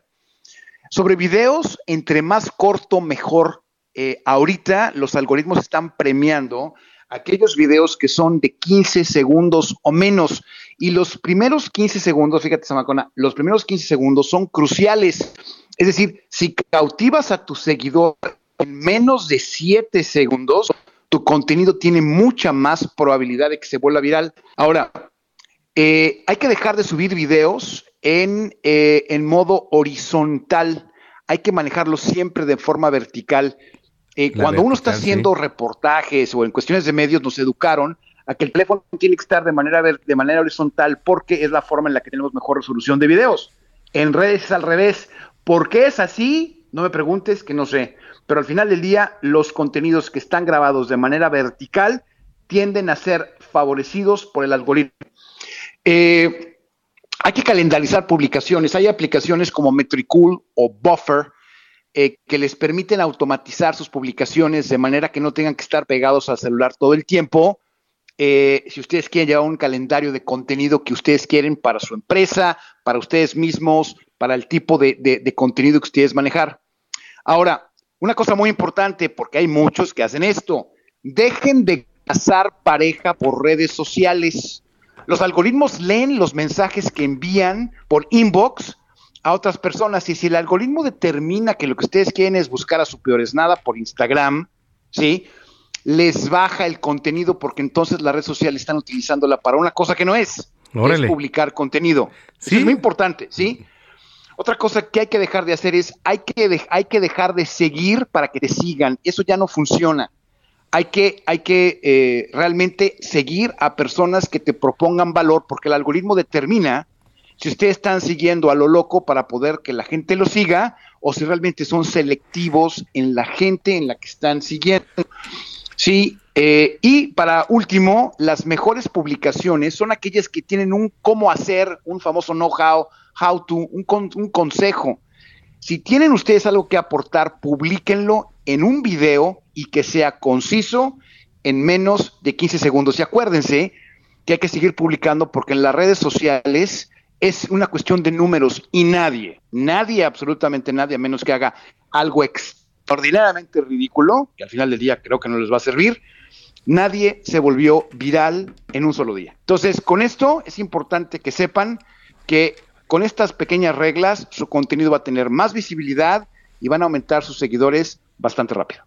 Oye, qué interesante. Si la gente se quedó con duda, una de ellas yo, pero te vamos a contactar en redes, este mi querido Juan Guevara, por favor, ¿dónde te seguimos? Ahí les va. Juan Guevara TV, se lo repito, Juan Guevara TV en todas las plataformas y mándenme sus preguntas y comentarios para irlos contestando aquí en Zona de Noticias. Oye, te mandamos un gran abrazo, qué gran tema y estamos en comunicación. Pórtense mal, cuídense bien y sonréanle a la vida, que mañana hay luna de sangre. Ándale, mañana hay luna de sangre. Órale, gracias Juan, un abrazo. Saludos, bye. Juan Guevara aquí en Zona de Noticias 348. Meta, con la información deportiva en el noticiero Heraldo. Meta. Ándale. ¿Cómo estás, Uriel Ramírez? ¿Qué tal, Manuel? ¿Cómo estás? Muy buenas tardes. Ya aquí con, con toda la información deportiva de este fin de semana. Hablar de lo que sucede en la liguilla del Clausura 2022, los juegos de hoy. ¿Con qué nos arrancamos? Los cuartos de final de vuelta del Clausura. Dos juegos interesantes el día de hoy. Primero a las 6 de la tarde América contra Puebla. El marcador está empatado. Me parece que es una serie que a pesar de, de- de estar pareja en cuestión de marcador, el Puebla la perdió en la ida, ¿no? Al final eh, se dejó empatar y me parece que el América tiene todo para romper una racha de tres liguillas sin avanzar a semifinales. En las tres últimas se había quedado en cuartos de final a pesar de ir de líder y de sublíder. Pues me parece que contra Puebla va a poder eh, romper esa racha y me parece que ahí avanza América. Cierra en casa, además. Cierra en casa, viene motivado, fueron seis victorias seguidas, la última empató con Cruz Azul, pero desde que llegó Ortiz solamente perdió uno, empató uno y ganó seis. De pasar del último lugar a la tabla a meterlo entre los cuatro primeros me parece importante y, y sobre todo que él, a diferencia de Santiago Solari, sí tiene esa cercanía con el jugador. Se hablaba mucho de que Santiago Solari en el equipo no tenía esa cercanía, no hablaba directamente con los jugadores, dejaba que su asistente lo hiciera. Eh, la cercanía, la humildad, digamos, entre comillas, de, de Fernando Ortiz es lo que a los jugadores los ha hecho otra vez eh, recordar que saben jugar, ¿no? Y recordar que ganan dos o tres pesos, sobre todo en el América. Sí, sí, sí, está cañón. Y después va a San Luis, ¿no? Después va San Luis, Pachuca contra San Luis, que también es es que todas están muy parejas, a excepción de la del Atlas, pero la de Pachuca contra San Luis.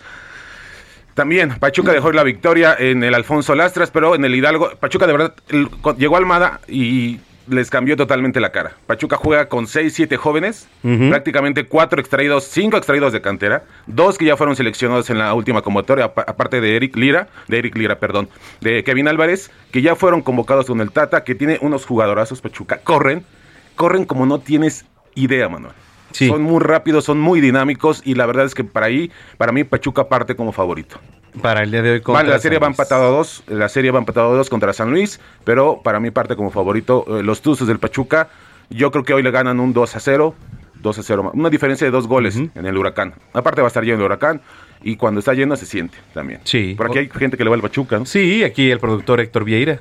Le va al Pachuca. eh, El maestro Vieira anda, le va al Pachuca, a los Tuzos. seguidores. Oye, y finalmente las dos series que también son para mañana, eh, Cruz Azul contra Tigres.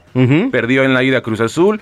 En el Volcán los Tigres parten como favoritos. Me parece que es una serie que a pesar del marcador sea un gol nada más. Sí existe una gran diferencia en plantel y por ahí los Tigres van a pasar sin mayor problema. Y en la otra, en el Clásico Tapatío, las Chivas perdieron 2 a 1 en el Akron. Entonces la vuelta será, eh, híjole, ahí está pareja, pero ya hay que recordar que ya no existe el, el marcador global. O sea, ya la, la diferencia ya no existe. Y aquí, si empatan, pasa el que quedó mejor en la tabla. Ya no Ok. existe el gol de visitante. Entonces Chivas va perdiendo dos goles a uno. Es un duelo muy parejo, Yo pero... confío, yo confío. ¿Confías en las Chivas? Confío en las Chivas, ¿eh? Es complicado, pero también a las Chivas le va bien en el Jalisco. ¿eh? A pesar de, de estar pues, de visitas, Van a estar también como en casa, ¿eh? van a Porque, estar como pues, en casa. Que tienen, En Guadalajara tienen más gente el Atlas que las Chivas. ¿eh? En Guadalajara.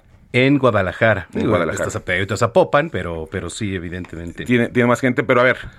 Pasa América. América. Pachuca. Tigres y Atlas. El último yo difiero, pero bueno. Los, los demás estamos de acuerdo. Oye, finalmente eh, eh, Liverpool volvió a quedar campeón del FA Cup, le ganó al Chelsea en una serie de penales. En el marcador global le empataron a cero goles en los 120 minutos. No hubo goles, Manuel, pero fue un partido intenso de esos que se juegan en Inglaterra, de esos que estamos acostumbrados en la Premier y sobre todo de esos cuando se enfrenta el Liverpool contra el Chelsea. Correcto. Campeón de la FA Cup. Hay que hablar rápidamente del Vasco Aguirre que se juega la vida este fin de semana. Está en el lugar 18 con 33 puntos. Ahorita, si termina la liga en España, el Mallorca del Vasco desciende. Sí. Desciende. Entonces está a dos puntos del Cádiz, tiene que ganar y esperar a que el Cádiz pierda. El Mallorca va contra el Rayo Vallecano. Entonces, está complicada. Está complicada para el Mallorca porque dejó ir la permanencia en el juego anterior. Perdió 6 a 2 contra el Granada y de manera local. Entonces, va a ser complicado lo de lo de el Vasco Aguirre. Este fin de semana se juega la vida. Por otro, por ahí Oscar de la Hoya salió a hablar de, de Canelo después de su derrota. Dijo que el Canelo perdió porque se la pasa jugando golf. Ándale. Dijo que ya no le está interesando mucho preparar sus peleas, que se la pasa seis horas jugando golf y que esa es una de las razones por la que el Canelo perdió. ¿Cómo ves? No, pues está cañón. Oye, ya para finalizar, este, ayer, qué juegazo entre los Dodgers de Los Ángeles y los Phillies de Filadelfia, se fueron a entradas extra, empataban, es un duelo de volteretas, qué, qué padre. Hoy, hoy también hay bastantes juegos de grandes ligas, en el. Harp bastante complicada la, la La llegada. Bueno, la serie, y Diablos no gana, vamos a ver cómo les va hoy. Este, está complicada la entrada porque ahí está el Tecate emblema.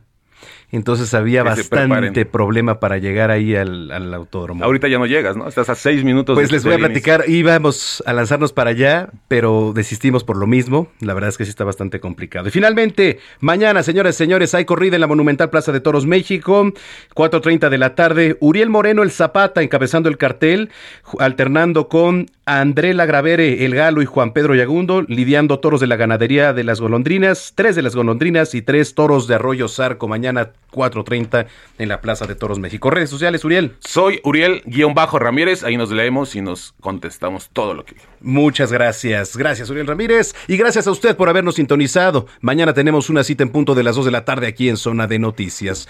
Soy Manuel Zamacona, arroba Zamacona al aire. Pásela bien. Y hasta entonces.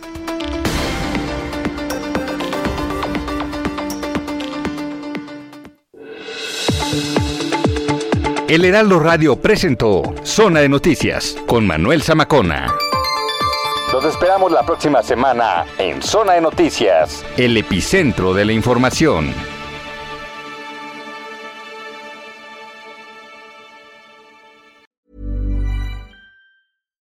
If you're looking for plump lips that last, you need to know about Juvederm lip fillers. With Juvederm Volbella XC and Juvederm Ultra XC, your lip look, whether it's subtle or bold, can last up to one full year with optimal treatment and no additional maintenance. Find a licensed specialist and see if it's right for you at juvederm.com today. That's J U V E D E R M.com. Add fullness to lips in adults over 21 with Juvederm Volbella XC or Juvederm Ultra XC. Do not use if you have severe allergies or a history of severe allergic reactions, or if you're allergic to lidocaine or the proteins used in Juvederm. Tell your doctor if you have a history of scarring or taking medicines that decrease the body's immune response or that can prolong bleeding. Common side effects include injection site redness, swelling, pain, tenderness, firmness, lumps, bumps, bruising, discoloration, or itching. As with all fillers, there's a rare risk of unintentional injection into a blood vessel, which can cause vision abnormalities, blindness, stroke, temporary scabs, or scarring. For full important safety information, visit juvederm.com.